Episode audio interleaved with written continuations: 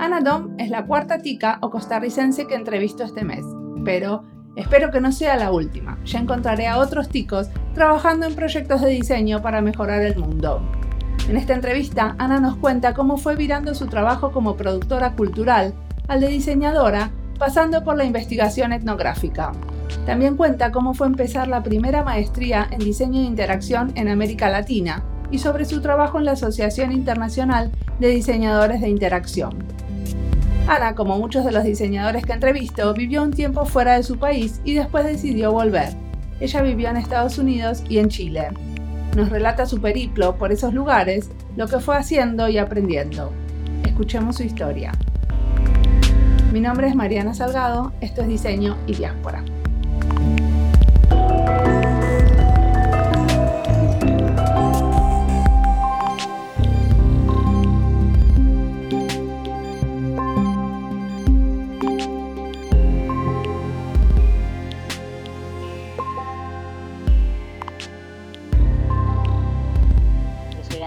trabajo en investigación y estrategia para diseño. En este momento hago eso de, manera freelance y el título del, podcast me, me, resulta bastante evocativo con lo de diseño y diáspora porque la diáspora ciertamente es parte de mi vida y ahora el diseño también. Porque la diáspora es parte de tu vida. Soy costarricense, mi familia es chilena y en realidad es chilena de origen europeo. Mi mamá nació en la República Checa. Entonces tenemos Segunda Guerra Mundial, van para Chile, golpe de Estado, Costa Rica. E, e, esos han sido parte de los recorridos de, de nuestra familia. Bueno, eso fue, fue muy interesante que vayan a Costa Rica porque Costa Rica es uno de los únicos gobiernos que no tiene armada, ¿no? Sí, en realidad fue una decisión por el idioma. Eh, mi papá era el que, bueno, estaba en el estadio en Chile y todo eso, y mi mamá era la que estaba gestionando la salida. Y tenían dos opciones, Inglaterra o Costa Rica. Y mi papá dijo, bueno, no hablo inglés, así que Costa Rica. Bueno, pero Costa Rica no había riesgo de otro golpe de Estado, ¿no? Eso quisiéramos creer. Costa Rica es un país pacífico. Yo siempre he sentido, qué maravilla, de aquí no me echan. Considerando mi historial familiar, pero la situación política está bastante más convulsa ahora y bastante más polarizada, como lo vemos en, todo el mundo. Y si bien no hay ejército, no te diría que no hay posibilidad de un golpe de Estado. Tampoco es que hay, pero no es esa situación, no, no es esa certeza que tal vez que en algún momento tuvimos. Y no tener armada, ojalá nos mantenga salvo un tiempo y nos mantenga lejos de nada, los dramas más sangrientos que hemos tenido en, en el resto de, América Latina, pero nada seguro en este momento. Decime, contame un poco de, de tu carrera profesional. ¿Qué estudiaste, por ejemplo? Yo estudié periodismo, enojada con el mundo, porque aquí no había cine y no podía estudiar cine, no tenía cómo irme en ese momento y entonces estudié periodismo. De ahí pasé a trabajar, a formarme en lo que pude en producción audiovisual y a trabajar en producción audiovisual y producción musical en realidad. Fue un momento de crisis económica, ciertamente en Costa Rica, en bastantes países, y mis colegas, mis amigos que trabajaban en cine no, no tenían trabajo, entonces me dediqué mucho más a la gestión.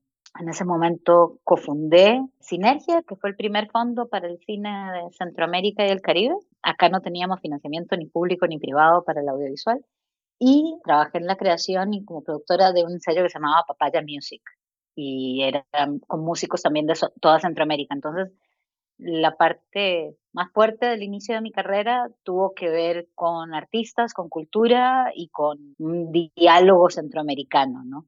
Donde las cosas tenían mucho más sentido cuando trabajábamos con gente de toda la región. La cúspide de eso para mí fue un festival que hicimos con 100 músicos de, de, toda la región, donde teníamos desde un rapero indigente de Belice a músicos garífunas, a chicos que tocan rock pop de Panamá que me estaban pidiendo Chivas Regal para el, para el camerino. Eh, una, una mezcla bastante grande y mil personas en la audiencia y fue como, ya. ¿Y cómo te pasaste al diseño? ¿Cómo sucedió eso? Mira, eso fue en el 2006, que todavía trabajaba en, música y cine, y mis causas en el mundo eran los creadores. La audiencia, esto suena terrible, pero la audiencia te diría que era casi secundaria. Y yo tenía una deuda conmigo que quería que una buena educación y quería un espacio que me enseñara a pensar. Le puse a postular a, a universidades y buscaba palabras claves Media, Culture and Communication. Y era como, sabía que iba a ser en inglés y buscaba esas tres palabras y me salían algunos programas de maestría. Y el que me parecía más entretenido estaba en MIT, que se llamaba Comparative Media Studies. Yo no tenía idea, o sea, medio sabía que MIT era una buena universidad, pero la verdad. ¿Qué quiere decir Comparative Media Studies? ¿Qué es lo que comparas? Es un programa declaradamente indisciplinado este, donde el discurso por años ha sido que nos preparan para trabajos que aún no existen y comparamos a través de distintas disciplinas, a través de distintas plataformas, a través de distintos tiempos. Entonces, teníamos un grupo de investigación trabajando en periodismo cívico, otro trabajando en educación y juegos, otro trabajando en humanidades digitales y en el que yo estaba trabajando con grandes corporaciones para hacerlas entender cómo la participación de las audiencias estaba haciendo, estaba cambiando la manera en que ellos se relacionaban con sus públicos. Entonces trabajaba con Turner, con Yahoo, con MTV, en este momento en el que era como el auge del user generated content, que ya es un concepto que ni siquiera escuchamos de nuevo, ¿verdad? Por ahí de la web 2.0. Y ahí fue donde me le dieron vuelta a mi cerebro y me di cuenta que la gente era tanto más entretenida, tanto más interesante. Mi director de, maestría es como especialista en cultura de fans. Entonces, él, su foco está más bien en ver cómo se, se dan esos procesos de apropiación y de creación desde las audiencias. Entonces, yo llegué al, a MIT con la certeza de que iba a hacer una tesis sobre distribución alternativa de cine en América Latina y terminé haciendo una tesis sobre los fans de Tecnobrega en el norte de Brasil. Perdón, ¿qué es Tecnobrega? Tecnobrega es el tecnocursi, puede ser una manera de decirlo. Cursi no es exactamente la palabra brega. En jergatica es tecnopolo, pero ah, tal vez si te lo imaginas como una estética, piensa en Dolly Parton y la Tigresa del Oriente. Y ahí lo que había pasado es que le habían dado vuelta en, en Belén du Pará, le habían dado vuelta a la lógica de la industria musical porque los, los músicos estaban hartos de que los explotaran los sellos, decidieron lanzar toda su música gratis. Los piratas entonces se convirtieron en los curadores de la música. A su vez se la daban a los DJs que promocionaban a los músicos y así les llegaban le llegaba público a los músicos a los conciertos y así se sostenía la industria. Entonces, había habido unas investigaciones muy lindas sobre esto desde el ámbito de Creative Commons, porque era como, wow, esta es la maravilla, la utopía, además, súper orgánica de lo que puede ser Creative Commons. Y eh, yo quería ver cómo se relacionaban las audiencias en ese ámbito. Entonces me fui a janguear, me fue a hacer un trabajo etnográfico con lo que podríamos llamar clubs de fans, pero en realidad ellos se autodenominan equipos. Que era como una, una relación mucho, mucho menos este, vertical con los músicos y donde, nada, las audiencias eran parte del atractivo. Pero todo esto todavía son estudios culturales, todavía no estamos en diseño, ¿cierto? Exactamente. Pero tuve suerte. Bueno, no tuve suerte. Tuve mala suerte porque me gradué en el 2009 en plena crisis económica en Estados Unidos, entonces ya estaba utilizando técnicas antropológicas para estos distintos levantamientos, pero como que el universo del diseño no lo tenía claro, siendo que sí había trabajado en cosas que ahora podríamos llamar UX dentro de MIT, en colaboración con el Media Lab, qué sé yo, pero como que el nombre era lo menos que importaba. Entonces me gradué sin saber qué hacer. ¿para qué iba a volver a Costa Rica si acá no había trabajo en lo que yo hacía y yo ni sabía qué era lo que hacía? y un antropólogo de consumo espectacular, Grant McCracken, que es un mentor mío durante el periodo en MIT, me llamó un día muy angustiado y me dijo, mira, bueno, si no tienes trabajo, te voy a tener que dar trabajo yo. Trabajé un tiempo con, con Grant, yo, no sé, lo ayudaba con su WordPress y sus relaciones públicas y qué sé yo, y hacía trabajo etnográfico con él. Y así iba formándome, terminando de formarme y viendo como posibilidades de, quién me podía pagar por esta cosa. Y mis roommates conocían un estudio de diseño minúsculo que se llama The Meme Design, que era como el laboratorio que diseñaba conceptos futuros para Samsung en Estados Unidos. Entonces Samsung tenía como Samsung América más para producción y mercadeo y qué sé yo, pero nosotros lo que hacíamos era entender cómo debían ser los productos en 5 o 10 años. Y no tenían nadie que hiciera investigación cultural.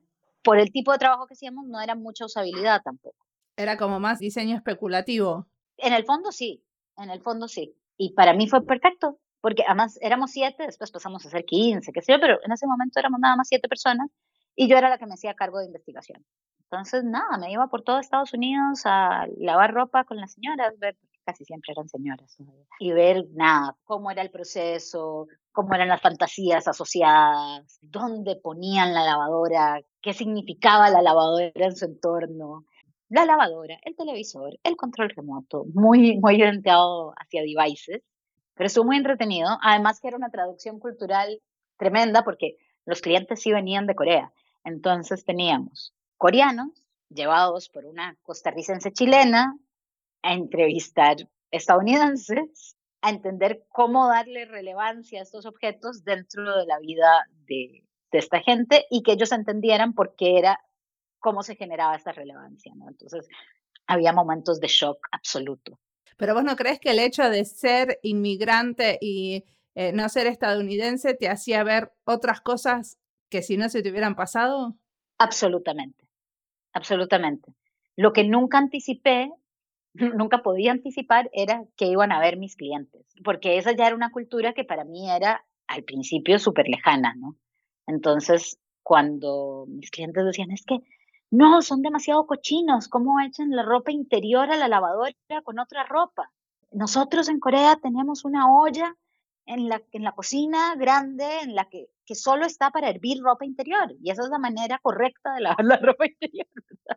Pero ¿cómo es en, en Costa Rica? ¿Las mujeres tiran las bombachas en la lavadora, por ejemplo?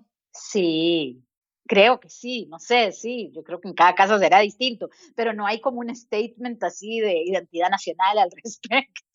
Bueno, en, en Argentina, por lo menos cuando yo vivía ahí, eh, las mujeres lavaban a mano sus bombachas y las dejaban colgando en la canilla. En cambio, los hombres sí podían poner sus calzoncillos en la lavadora. Entonces, cuando vos vas a la casa de alguien, ves en la canilla colgando las bombachas, lo cual no sucede con la ropa interior de hombre. Tienes razón. No, y claro, ahí depende, pero no es tanto un tema de, es un tema de calidad de ropa interior, ¿no? Entonces, bueno, si tenés el encaje, si tenés el no sé qué, va. ¿Te parece?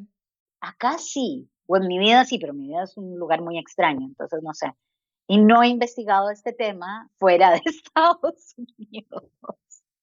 No estoy totalmente segura que sea una cuestión de la material, sino también es como, como que nuestra ropa interior se considera más sucia que otras ropas interiores. Sí, sí, sí. Qué divertido. ¿Ves? Eso no esperabas que pasara en esta entrevista, ¿no? Que Definitivamente no. Que hablemos de bombachas y calzoncillos. No, no, Pero bueno. Bueno, y entonces después quisiste volver a Costa Rica, porque ahora estás viviendo en Costa Rica. Después, no, después no sabía qué hacer, que parece que es un estado que sucede varias veces en mi vida, y fui de visita a Chile, y en Chile que nunca me habían dado nada atención con el tema profesional en general, porque soy de Costa Rica, paisito chiquitito, muy Banana Republic. De pronto llegué recién graduada de MIT y tuve cuatro ofertas de trabajo en 15 días, ¿verdad? Y todo esto a mí me sorprendía. Yo no podía creer, todavía 10 años después, todavía no puedo creer el impacto que tiene ese papel.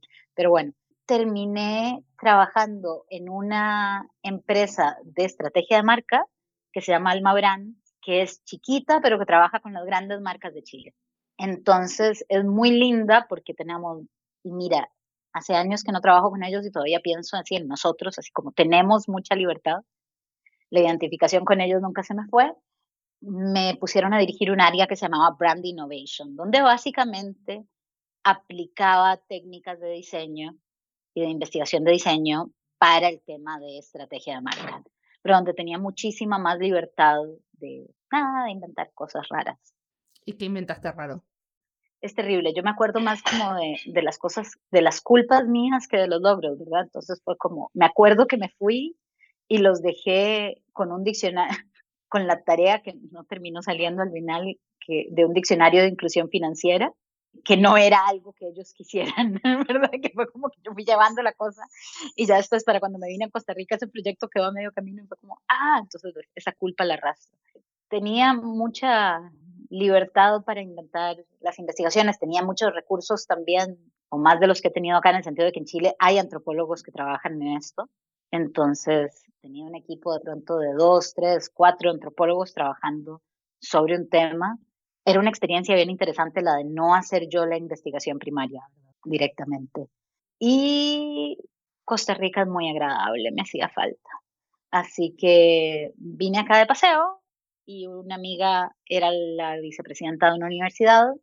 Estaban viendo qué, qué podían hacer en términos de diseño de interacción o diseño interactivo o algo que se pareciera. Y me ofrecieron montar una escuela que fue un acto bastante terrorista, ¿no? Pero vos hasta ahí no habías trabajado nunca de diseñadora de interacción, porque habías trabajado en marca. Trabajaba en marca, a ver, trabajaba en diseño de interacción desde la investigación. O sea, si vos me pones el diamante doble, digamos, como un modelo de ver el diseño, yo todavía solo trabajo en el primer diamante, cosa que les expliqué en todas sus letras. Por eso, si vos me, vos me preguntaste que qué hago yo, y yo trabajo en investigación y estrategia para el diseño. A mí me cuesta mucho verme a mí misma como diseñadora. Y hay gente que me dice, no, pero claro que los Eso yo no, no entiendo cómo decirlo. Bueno, hay muchas maneras de ser diseñador, pero decime una cosa, entonces vos fuiste una de las que fundó la maestría en diseño e interacción en la Universidad de Veritas. Fui la que la fundó, sí. La fundé y la dirigí, sí. Ajá. ¿Y qué pasó con esa maestría? ¿Cuánto duró? Porque esa fue una maestría muy pionera en ese año. ¿Cuándo fue que la fundaron? En el 2012, creo. 2012, 2013, por ahí. Duró como cuatro años. Fue poquito. Entonces, claro, todo el conocimiento que yo no tenía lo podía compensar trayendo gente buena a dar clases. Entonces, si bien había, hay muchas cosas que yo no sé, por lo menos, y que no hago, soy consciente de esas cosas que no sé y que no hago jugó un rol muy importante en la generosidad de base que tiene esta profesión, este gremio. Entonces, desde que yo estaba en Estados Unidos, sí había empezado a, participar de eventos de IXDA, había sido speaker en una interaction en, en Boulder en el 2011 y siempre sentí que podía echar mano de esa comunidad. Eso me salvó.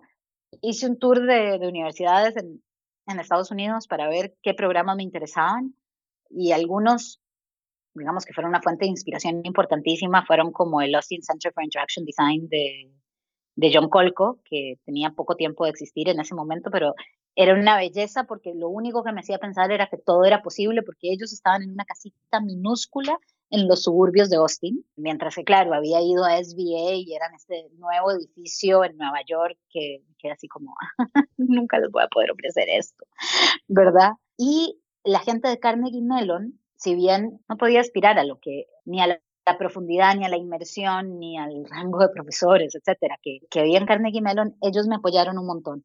Me, me, ayudaron contactándome con docentes, dándome feedback. Y vinieron mucha gente de Estados Unidos a dar clases a Costa Rica. Vino gente de Estados Unidos, vino gente de la que pude traer de América Latina, digamos Herbert Spencer, que es un graduado de Carnegie Mellon, vino, que está en Chile, el que es chileno, e, etcétera. Como que se armó una red solidaria para levantar esta maestría. Ahora, en América Latina y ciertamente en Costa Rica, por lo menos para no generalizar, es difícil que la gente haga una maestría full time.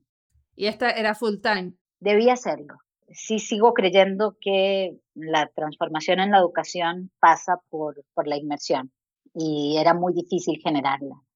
Los estudiantes venían martes y jueves de 6 a 9 y sábado 6 horas.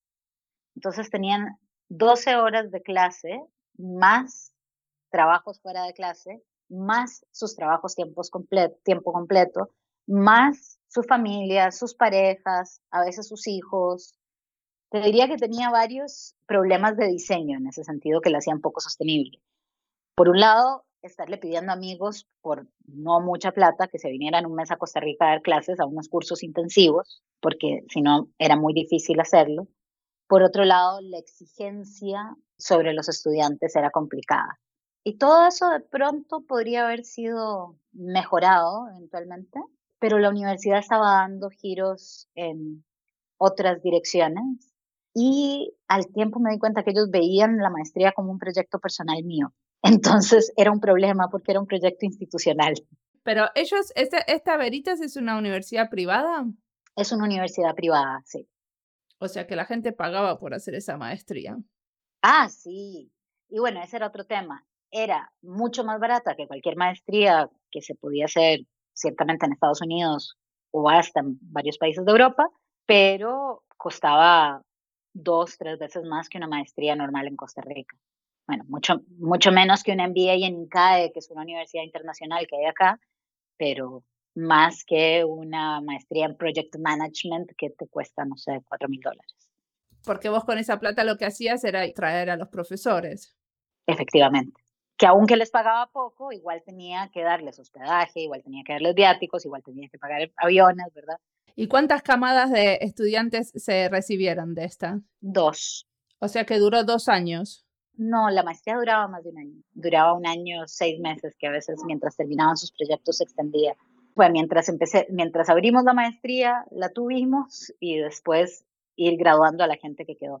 Así que hay 24 chicos, que no son chicos, 24 personas en, en Costa Rica, profesionales del diseño, que ha sido muy lindo verlos, lindo verlos integrarse como diseñadores de interacción al, al medio en Costa Rica, porque nada, son, son unos coleccionables muy cotizados en este momento.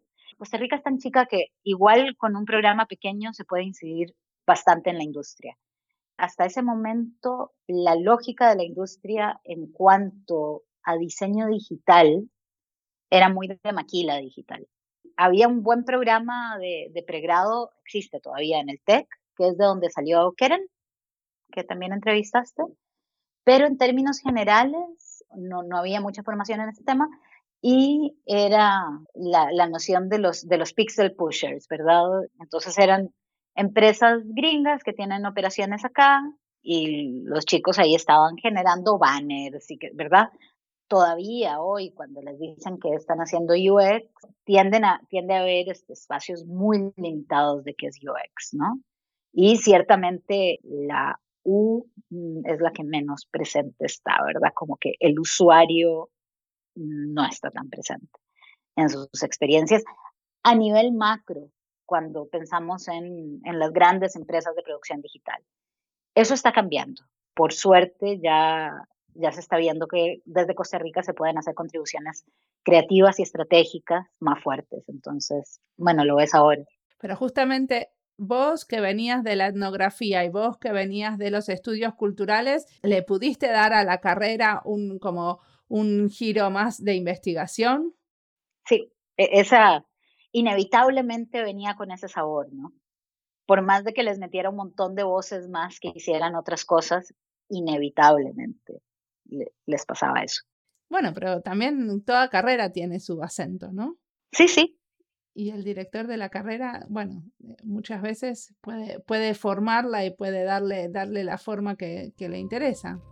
Sí, sí, sí, yo trataba de que efectivamente hubiese una multiplicidad de voces, pero no, era la directora y era la directora.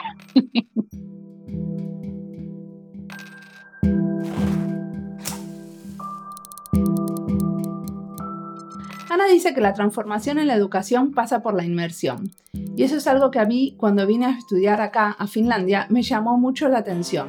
Yo no venía a la universidad, sino que vivía en la universidad. Apenas me aceptaron y llegué, me dieron las llaves y podía entrar 24 horas del día. Hasta veces uno dormía ahí si tenía entregas o se iba muy tarde a la noche. Teníamos nuestros propios escritorios y pasábamos literalmente todo el día ahí. Yo trabajaba aparte, muy temprano a la mañana o a veces a la tarde, pero muy poco, porque estudiar en Finlandia es un lujo. Hay muchos descuentos para estudiantes que hacen que uno pueda vivir de una manera muy barata. Hay casas de estudiantes y comida de estudiantes muy subvencionada, o sea, baratísima. Lo que quiero decir con eso es que para tener una educación que permita la inmersión de los estudiantes, acá hay todo un sistema que apoya al estudiante. Uno puede estar muchas horas en la universidad por estas subvenciones del Estado. Y esa inmersión hace que uno pueda compartir mucho tiempo con los colegas y los profesores. Hay un intercambio constante que no solo se produce en el aula. Y esa intensidad y ese compartir constante predispone más a cambiar hábitos de cómo uno piensa o hace las cosas. Se puede explorar mucho y hay tiempo para equivocarse. Bueno, sigamos escuchando a Ana.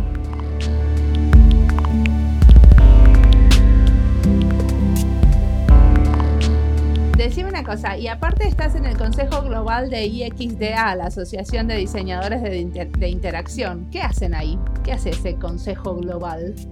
Empezamos hablando un poquito de IXDA, para contextualizar qué, hace, qué hace el board. Pero IXDA es esta asociación que durante bastante tiempo tenía una narrativa interna como de la, la no organización, muy anárquica, que tiene unas características que son muy afines a mí.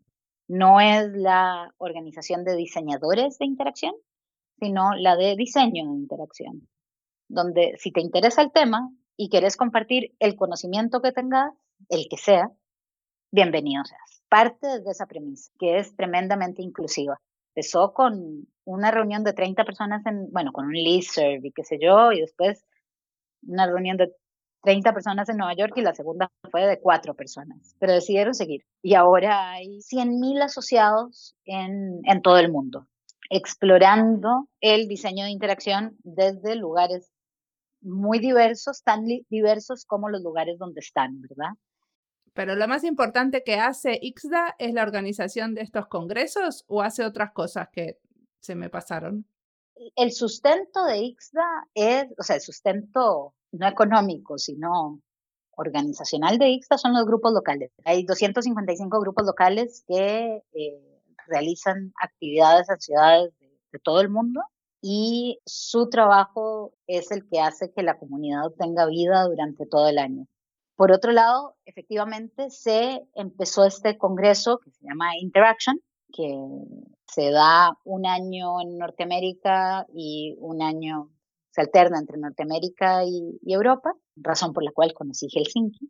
Y, Brenda Sanderson, nuestra directora ejecutiva, le gusta decir que Interaction eh, son nuestras Olimpiadas de invierno y que ILA son nuestras, nuestras Olimpiadas de verano. Tenemos Interaction Latinoamérica, que es la versión latinoamericana de, de este congreso, donde tenemos esa experiencia, pero diseñada para América Latina y desde América Latina, Sí, y Costa Rica se está presentando para ser el próximo host del Congreso. Sí, efectivamente.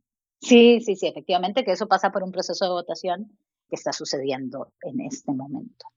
Así que para cuando salga el podcast ya sabremos dónde va a ser, pero por ahora, silence, ni idea. Ha sido un proceso lindo porque Interaction Latinoamérica se llamaba antes Interaction South America. Entonces, comprenderás que para mí es bastante gratificante que ahora le podamos decir Latinoamérica. No, y aparte es muy importante que no suceda más solo en Brasil, ¿no? Por ejemplo, pero además que no suceda solo en el Cono Sur. O sea, que Centroamérica pueda ser parte de... Y no, es que de a poco se fue abriendo y abriendo.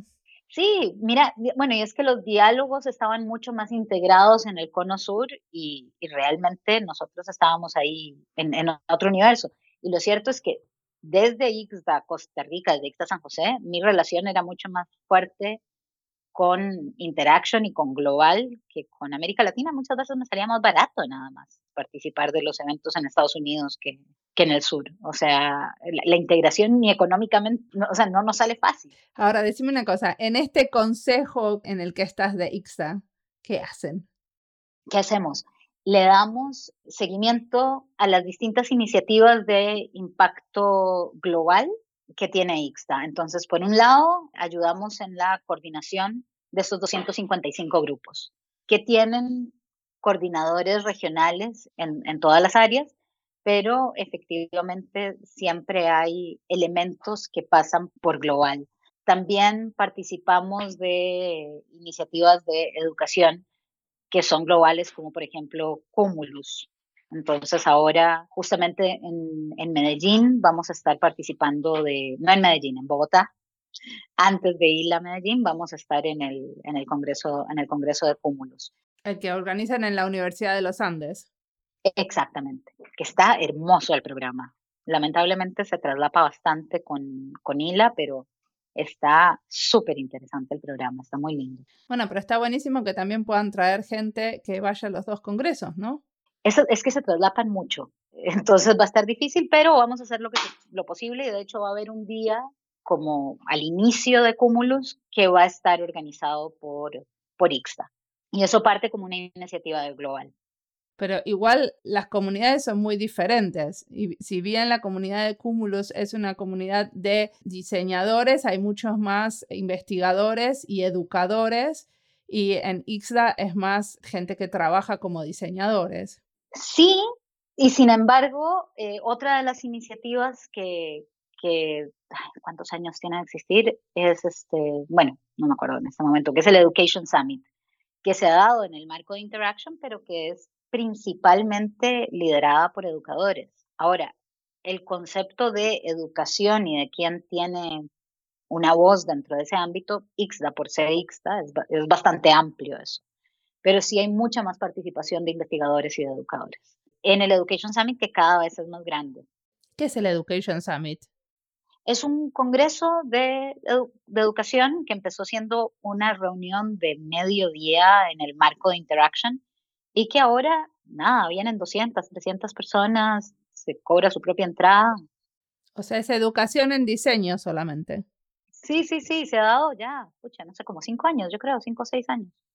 Más, de verdad ha sido muy lindo ver la evolución, porque empezamos y de verdad, yo fui el primero, el segundo, y era una sala de gente diciendo, pucha, son, cómo deberían ser los programas, no estamos acreditados, estamos acreditados, un montón de reuniones, de conversaciones circulares que nos estaba costando salir de ahí.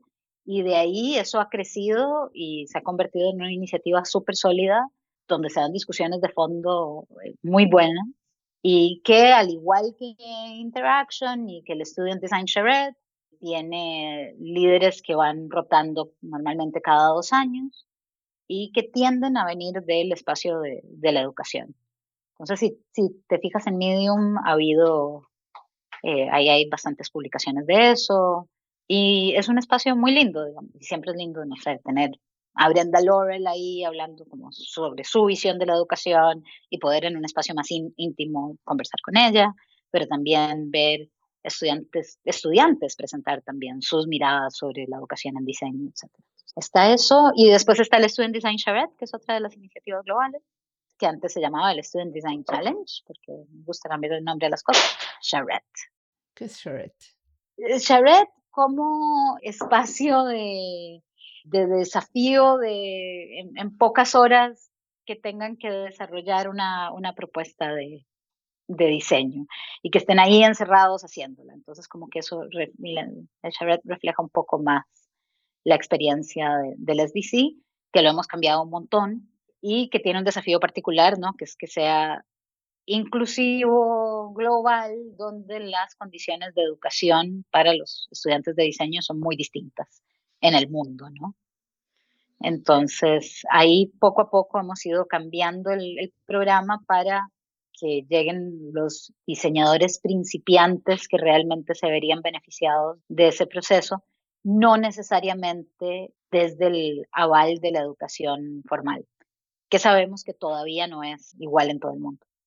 O sea, eso es lo que, lo que antes se llamaban los challenges y que vos me invitaste a ser jurado cuando fue la versión en Helsinki. Sí, efectivamente. Ok, es eso. Claro, que ustedes hacían como una especie de, talleres de un par de, sí, sí, varias horas donde los estudiantes trabajaban con un desafío. Sí, tenían 72 horas para resolver un problema.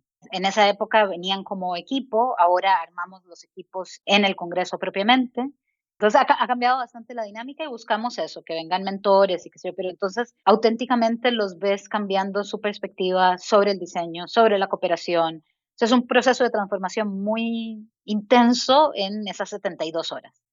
Y después, por supuesto, eso no le pasa a todo el mundo, pero después ves, o sea, una chica costarricense participó el año pasado y uno la oye ahora tremendamente empoderada, más que aprender nuevas técnicas o que se aprendió a valorar su punto de vista dentro del proceso. Fantástico. Entonces eso, y nada, por lo demás el board se dedica a temas de estrategia y gobernanza principalmente, o sea, el Code of Conduct de IXDA, ¿sabes? Como todo ese tipo de cosas que no se pueden manejar únicamente a nivel global y que tenemos que darles, este, que tienen que ser coherentes a, nivel global. Entonces, que desde qué, significa el Code of Conduct, cómo estamos trabajando una mayor inclusión de ciertos lugares que todavía no se han podido organizar, pero que quieren ser parte, etc. Ese, ese es el universo. Para mí es muy lindo porque, nada, es conversaciones con gente que, que admiro mucho y que me permite estar ahí compartiendo, aprendiendo y, por las características del, de la comunidad en Costa Rica, que todavía es pequeña, tener IXDA en general es una maravilla. Totalmente. Y parece que aparte ustedes tienen mujeres UX, o sea, están muy activos en la comunidad de diseñadores UX. Sí, se está moviendo un montón ahora. Sigue siendo chica, pero hay muchos grupitos distintos, grupos pequeños, que tienen sus propias iniciativas con la gracia de que todos se llevan bien. Y, hay, hay, colaboración. Se está empujando la disciplina desde distintas perspectivas, que, que es buenísimo. Sí. Buenísimo. Espera, te hago una última pregunta. ¿Qué cosas te están inspirando ahora? ¿Qué leíste? ¿Qué escuchaste? Mis inspiraciones son bastante eclécticas de nuevo. Entonces, ahora mi obsesión en este momento es el tema de la desinformación. Lo que me está inspirando son las investigaciones de Data and Society sobre el tema de la desinformación. Hacen un trabajo espectacular.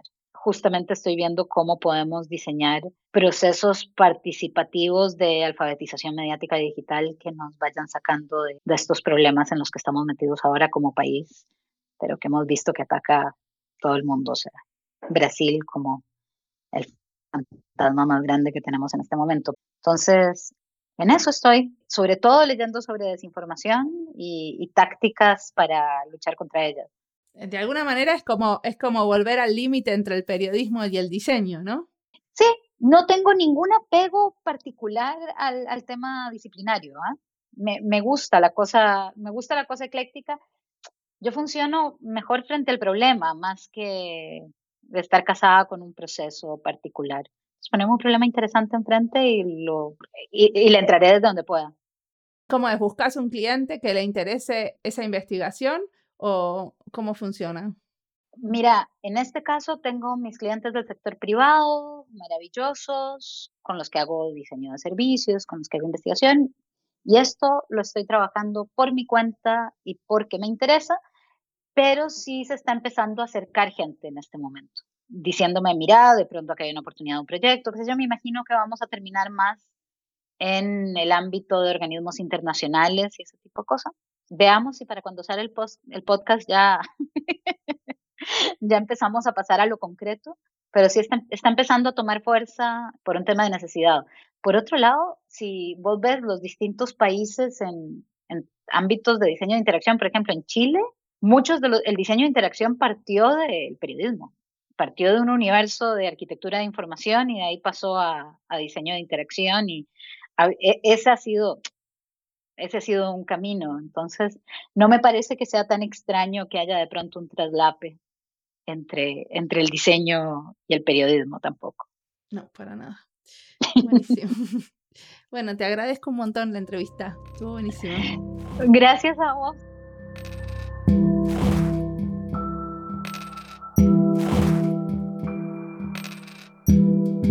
Encantó cuando Ana cuenta que se puso a investigar el tema de la desinformación y entonces algunos colegas y amigos le van acercando de a poco algunos proyectos. Creo que todos tendríamos que tener un espacio para hacer investigación en algo que a uno le interese y eso vaya guiando nuestro trabajo. Hacerse ese espacio, o sea, darse ese tiempo, es importantísimo. Supongo que para mí hacer este podcast es un poco eso, darme el tiempo para investigar algunos temas en diálogo con otros. Gracias Ana por esta charla que me dejó pensando.